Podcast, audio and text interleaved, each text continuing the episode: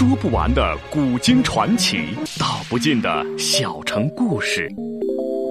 有声的阅读，无限的感动。小说联播，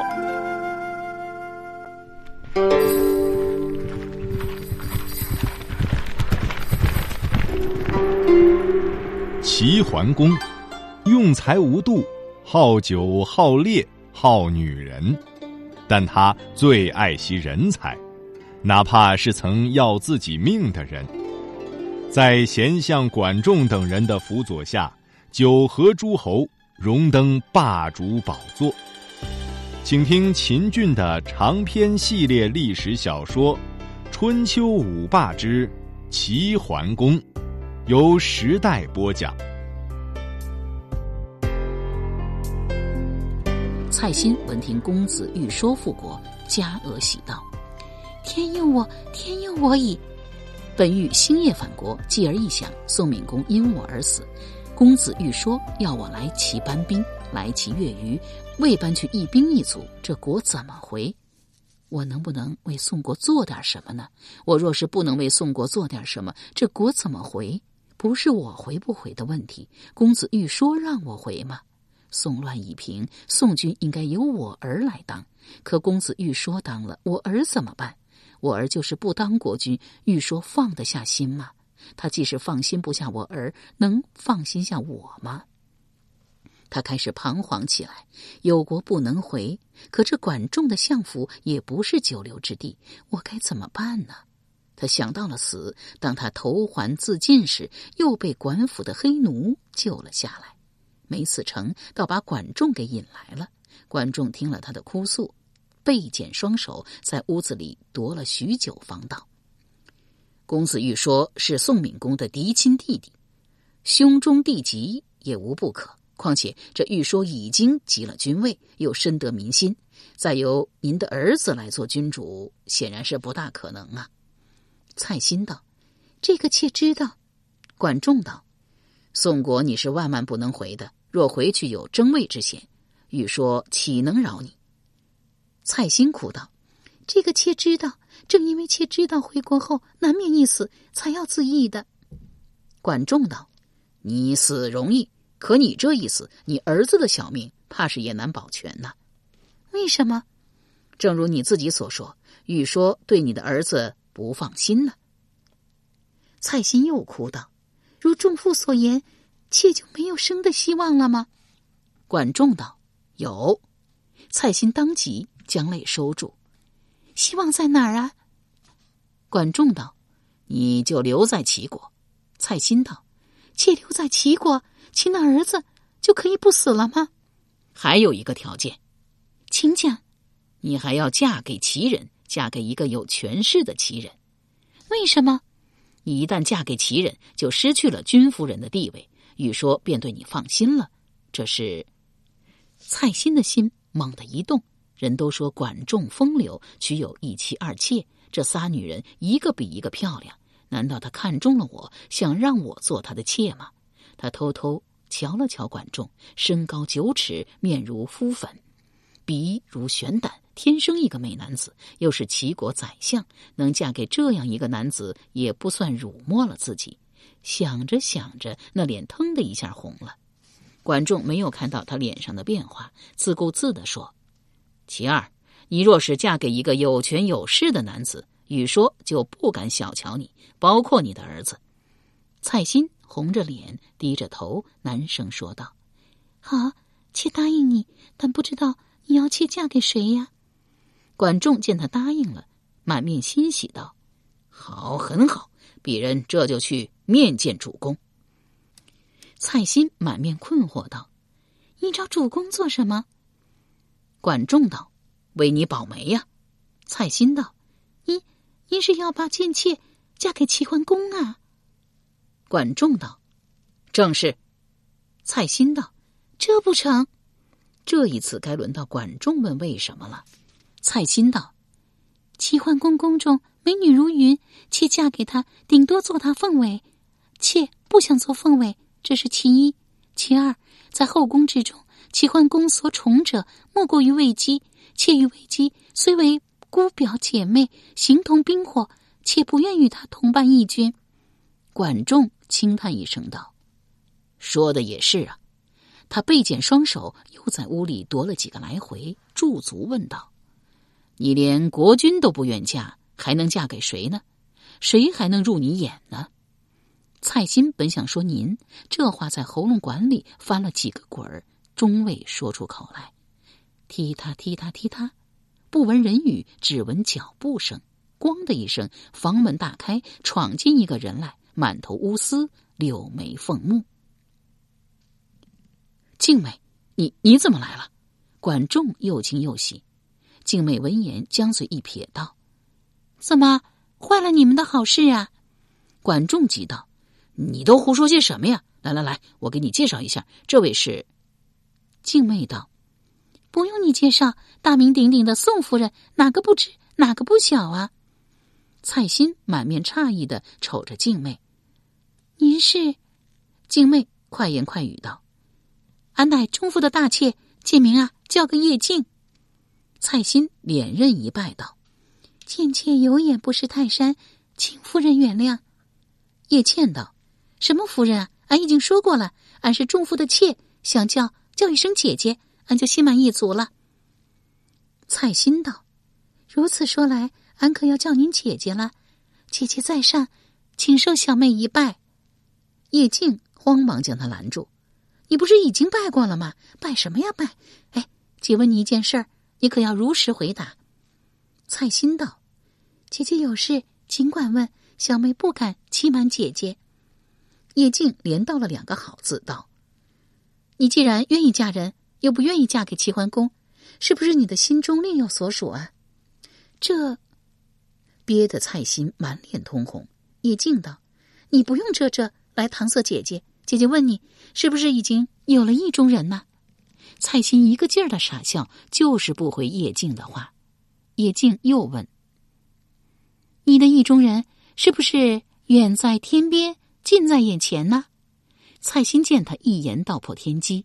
脸蛋儿越发红了，还带着几分羞涩。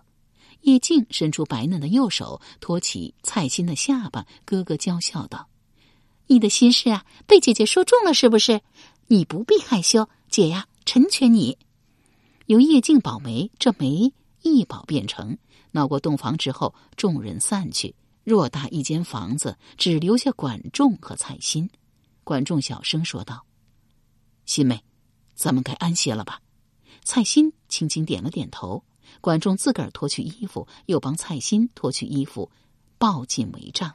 顷刻搅作一团，又风又雨。半个时辰后，蔡心依偎在管仲怀里，柔声问道：“仲哥，您说你有办法叫宋桓公感激齐国，不敢加害竹儿？什么办法？能不能说给小妹听一听啊？”竹儿者，蔡新之子也。管仲道：“怎么不能？请讲。新君即位，是不是要上告周天子啊？是应该上告周天子啊。不只要上告周天子，还要告知列国，得到列国的承认。据我知道，这些事宋桓公都没有做，因而他这个君是不算数的，还需要定位。我若能劝主公出面为他定位，他必然感激齐国。只要他感激齐国，还会对珠儿使坏吗？”不会了，那就这么定了。翌日早朝过后，管仲留了下来，对齐桓公说：“主公不是想称霸天下吗？请从宋国做起。”齐桓公轻叹一声道：“公子越说已经即位，还怎么做呀？难道要寡人发兵推翻公子欲说，扶主儿登基吗？”管仲道：“非也，非也。臣早已说过。”主公欲称霸天下，非尊周穆林不可，岂能让您兴兵宋国呀？齐桓公道：“不发兵攻宋，如何从宋做起？”管仲道：“周庄王出崩，新王即位，宋国又遭南宫长万之乱，贼臣虽戮，宋军未定，君可遣使朝周，请天子之旨，大会诸侯，立定宋军。宋军一定。”然后奉天子以令诸侯，内尊周氏，外长四夷，列国之中衰弱者服之。强横者抑之，混乱不共命者，率诸侯讨之。海内诸侯皆知我之无私，必相率而朝于齐，不动兵车而霸可成矣。齐桓公击案说道：“好主意，寡人这就遣席鹏赴周。”席鹏受命之后，携白璧两双，黄金千斤，细绢一千匹，星夜赶赴洛阳朝见周天子。事实，周王室已经衰落，论地盘不及一中等之国。周庄王已崩，周喜王新立，各诸侯国愈发不把周王室看到眼里，朝圣者寥寥。今突然来了一个东方大国，贺礼又重，把个周喜王乐得满脸是笑，设宴款待席鹏，并亲自作陪。酒过三巡，席鹏起身为喜王敬酒，笑言道：“臣有一事相求，不知当讲不当讲。”喜王正在兴头上，笑回道：“卿有事尽管讲来。”席鹏道：“宋国近遭南宫长万之乱，贼臣随路，宋军未定。俺家主公有心向您讨一道诏书，以便遍召天下诸侯为宋军定位，不知可不可行啊？”喜王道：“自平王东迁以来，王公衰微，诸侯不朝。”郑伯设桓王之间，五国惧庄王之命，致使列国臣子不知君父。雄通建号，宋镇世君，习以为常。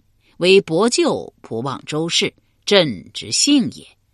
四上诸侯为伯舅统帅之，朕方高枕无忧。席鹏匍匐于地，叩头三谢。齐桓公遂以周天子之命布告鲁、陈、蔡、魏、郑、曹诸国，约以三月朔日，共会北杏之地。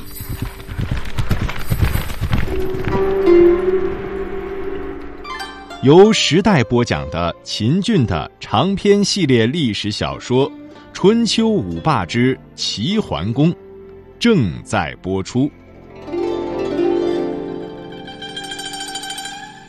将到会盟之期，齐桓公问管仲道：“此番赴会用兵车多少？”管仲道：“奉君忙命，以会诸侯，安用兵车，请为一场之会。”齐桓公道：“仲父之言甚是。”遂遣王子成父率军士三千，先行一步，筑坛三层，高起三丈。左悬钟，右设鼓，先陈天子虚位于上，旁设反殿，玉帛器具加倍整齐，另备管射数处，西要高长合适。三月未至，宋桓公欲说已到，与齐桓公相见，谢其定位之意。次日，陈宣公、楚旧、朱子克二军即到，三国见齐国无兵车，相顾道。齐侯推城待人，以至于此，乃各将兵车退到二十里外。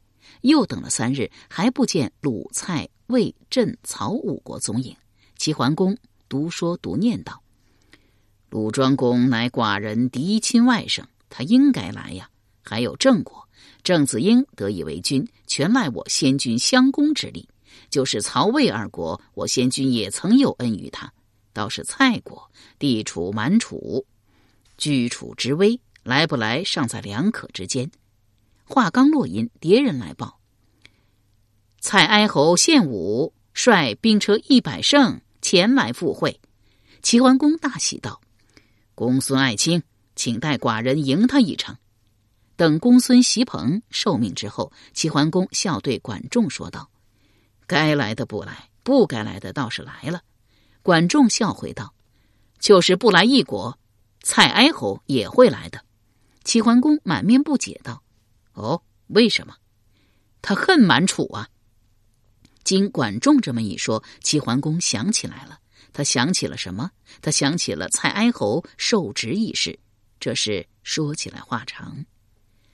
楚居中国之南，芈姓子爵，出自颛顼帝高阳。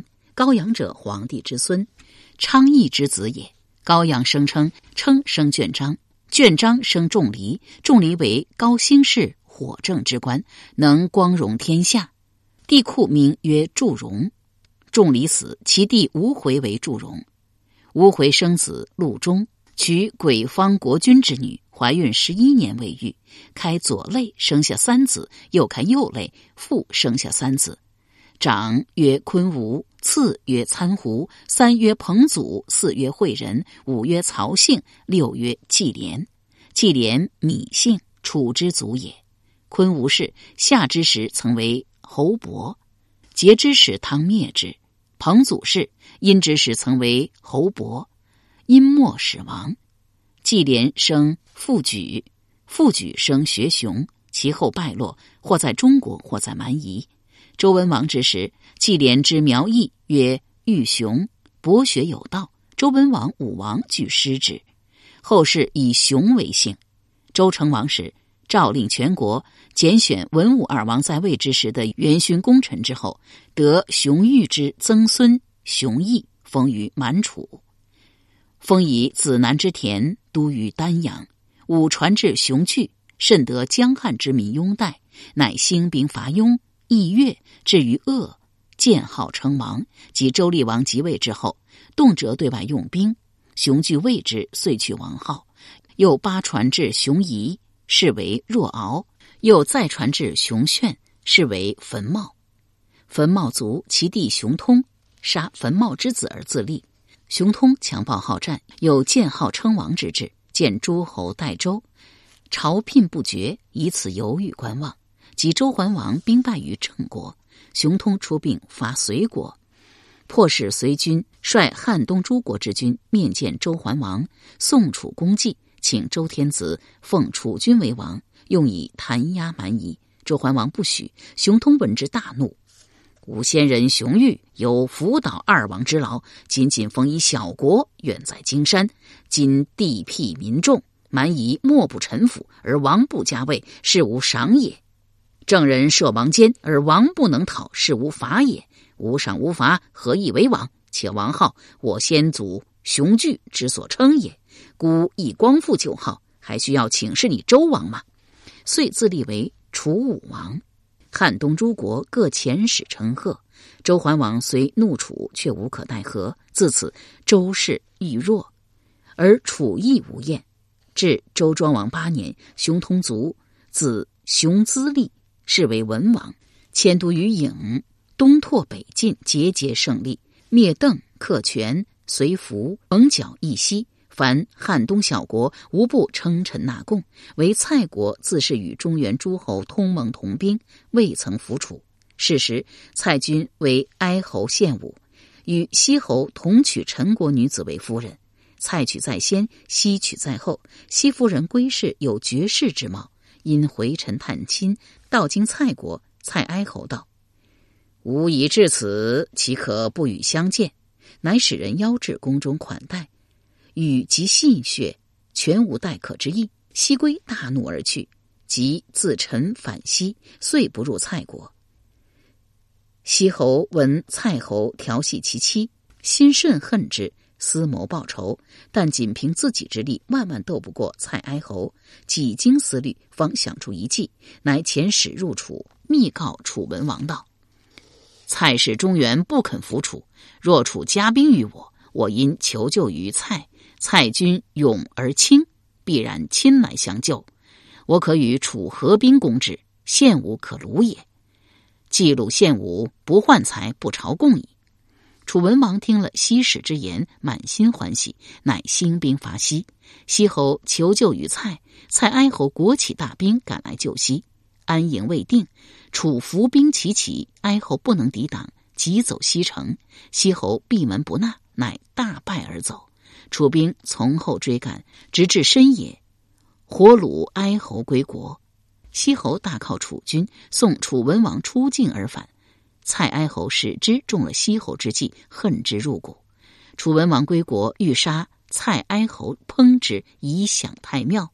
大臣玉泉见道：“王方有事中远，若杀献武，诸侯皆惧矣，不如归之。”再三苦谏，楚文王只是不从，惹得玉泉兴起，乃左手执文王之袖，右手把佩刀加文王之颈。厉声说道：“臣当与王俱死，不忍见王之失信于诸侯也。”楚王惧，连声道：“孤听汝。”玉泉道：“王信听臣言，楚国之父。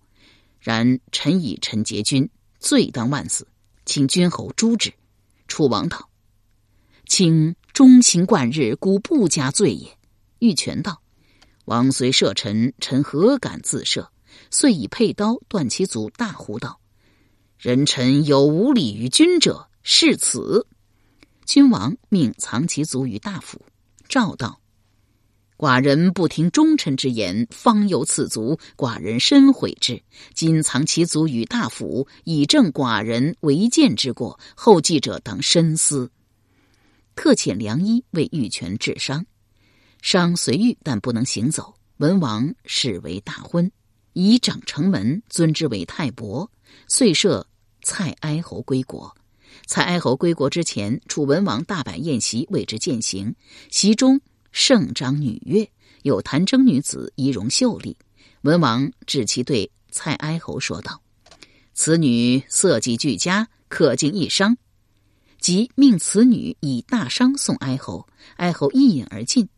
还着大伤，亲为文王寿。文王笑道：“君生平所见，有绝世美色乎？”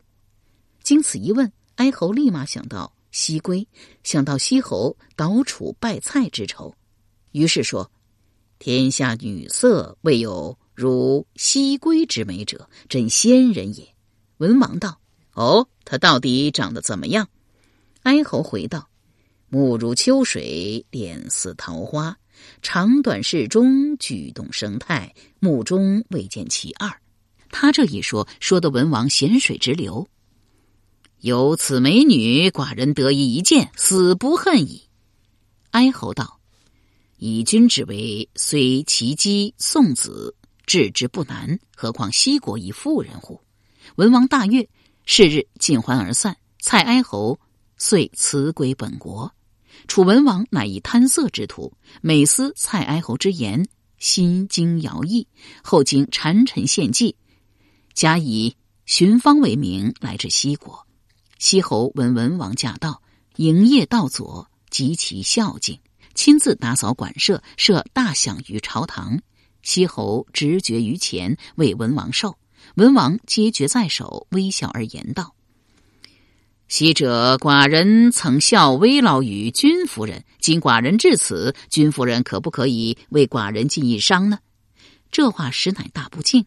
西侯明知如己，但惧楚之威，不敢为惧，连声唯唯，当即传与内宫。不一时，但闻环佩之声，夫人西归胜负而至，别设坛乳，再拜称谢。文王答礼不跌。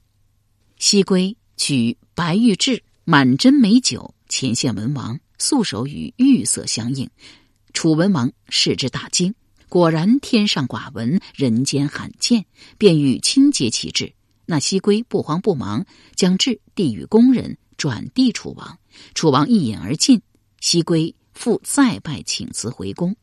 文王心念西归，食不甘味，那勉强饮了几觞，推说头痛，回馆安歇。因他心中惦念西归，夜不能寝。次日，文王亦设宴于馆舍，名为打理，暗伏甲兵。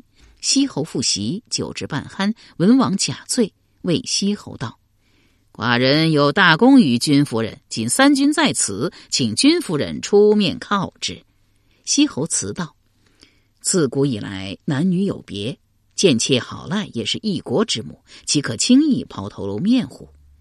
楚文王拍案怒道：“匹夫背义，敢巧言拒我，左右何不被我擒下？”西侯正在分诉，伏甲猝起，就席间擒西侯而制之。文王自引兵入西宫，来寻西归。西归闻变，叹道：“引虎入宫，我自取也。”遂奔入后园中，欲投井而死。大将窦丹抢先一步，扯住衣裙道。夫人这一死，西侯还有命吗？要保全西侯之命，夫人不能死。西归呆想半晌，涕泪说道：“依你之见，我该当如何？”窦丹道：“若以末将之见，夫人不能死，不知不能死，还得笑颜去见楚王。西归不语，窦丹牵着他的衣裙道：“走吧。”西归来到文王面前，文王好言劝慰，许以不杀西侯，不绝西嗣。遂其军中立西归为夫人，再以后车，以其脸似桃花，又曰桃花夫人。楚文王安置西侯于汝水，封以十邑之家，实守西祀。西侯韩愈而死。蔡哀侯见西侯一死，不免生出些许悲哀。楚虽说待他不薄，受职已逝，不曾忘怀。今见齐国势大，会盟北姓，遂叛楚而来。由时代播讲的秦俊的长篇系列历史小说《春秋五霸之齐桓公》，今天就播送到这里，请您明天继续收听。